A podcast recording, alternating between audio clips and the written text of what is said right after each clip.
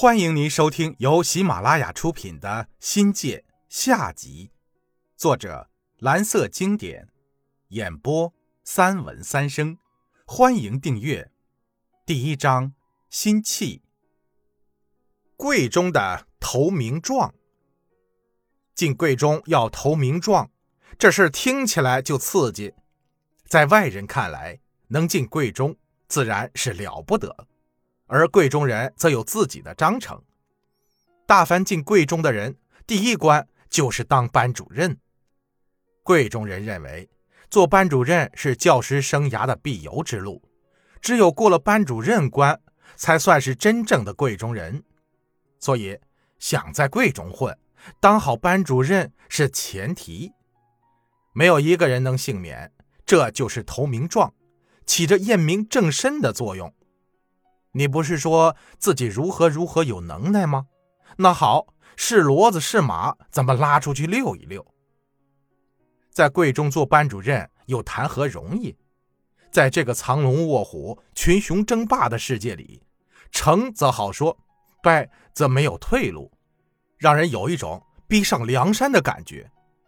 一九九三年秋季开学，学校就任命我为幺幺五班的班主任。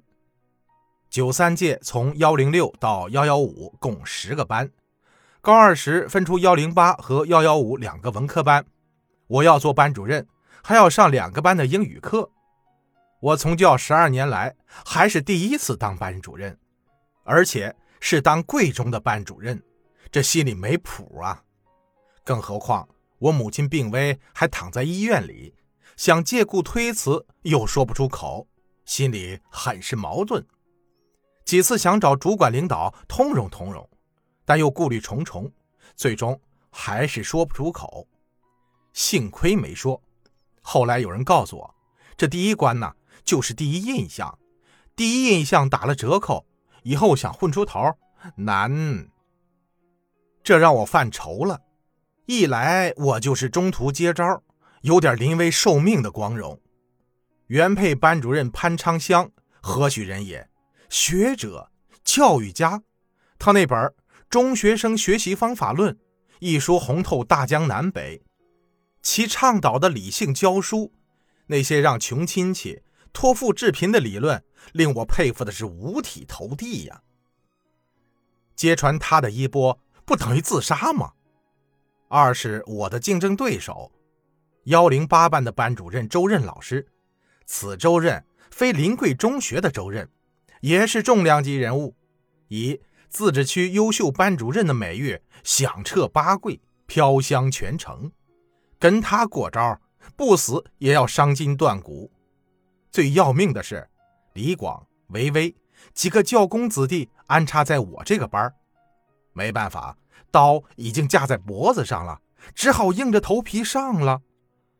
贵中这个入行当班的潜规则有点苛刻。近似于让寡婆子生娃，不近人情。但扪心自问，静心思过后啊，又觉得有其高明之处。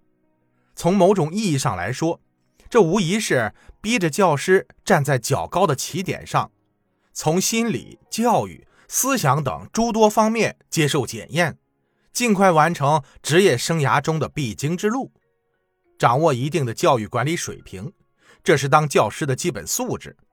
这么一来呀，对教师的要求就很高了。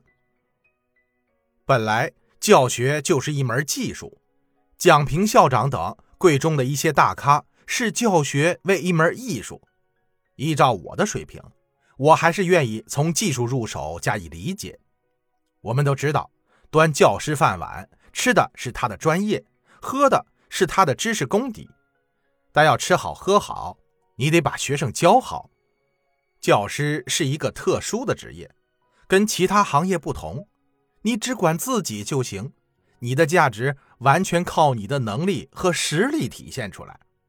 可老师不行呀，职业的价值只能通过控制别人的行为表达和表现出来。价值的大小完全取决于他忽悠别人的能力和程度。当老师，你的学问再多再深都没用。关键是你教会了学生有多少东西，不是一个或几个学生，而是一群一大群学生。最高境界是看你教出了多少名家高徒。教师价值的外界作用，就决定了这个职业的高难度。孔夫子有弟子三千，贤人七十二，其中不乏有四个牛气冲天的高材生。孔夫子以一群史上最出色的学生而成为一代宗师。一所学校之所以成为名校，是看他有多少名师名家。一个好老师，关键是看你的学生学到多少。教会教好学生，成为考量我们价值的重要标准。把教学上升为一门技术，或者说是艺术，无非是教师运用已有的教学理论知识，通过实践将稳固的复杂的教学行为系统化，并以便捷明快的方式呈现给学生。简单的说，研究教学技巧是研究如何让学生学得快、学得好。用行话来说，就是以自己的教学风格，通过艺术化教学手段。完成教学任务中要求的知识、技能、心理和个性特征指标，从而达到教师的个性、创造性与教学要求的内在统一。可当班主任光有教学技术不行，还得有管理艺术，这对我是一个新的课题，是一个人从骨子到灵魂的挑战。贵中那时候还没有出台班主任管理条例。还没有文明班先进班之说。我查阅了这个时期的档案，后来当了政教主任，在印象中没有相关的文件记载。优秀班主任评选章程应该是后期的事儿了。班主任职责是有的，写在学校的文件汇编里，干得好不好靠自己的本事。学校有监督有指导，但主要靠自己。班主任吃的是良心饭。学校的规章制度、政策实施、工作分配、任务布置、班级管理、家校联系等等，在很大程度上凭自己的悟性和执行力。因此，我实际上成了幺幺五班五十八个学生的监护人，名誉家长。旧时，贵中的校长叫监督，班主任叫监学。比起监学来，这个时期的班主任不仅管学。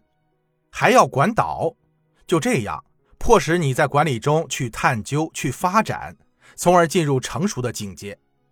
好在我性格沉稳，为人处事头脑清醒，生活上从来不丢三落四，凡事讲究秩序，讲究完美。有时有点小情绪，但还算稳重。工作中拿得下，放得开，所以做班主任的那几年就不那么劳神了。也就没有大家抱怨的辛苦。翻开那些年做班主任时的札记，时隔二十几年，那些暖心窝的字符仍然历历在目。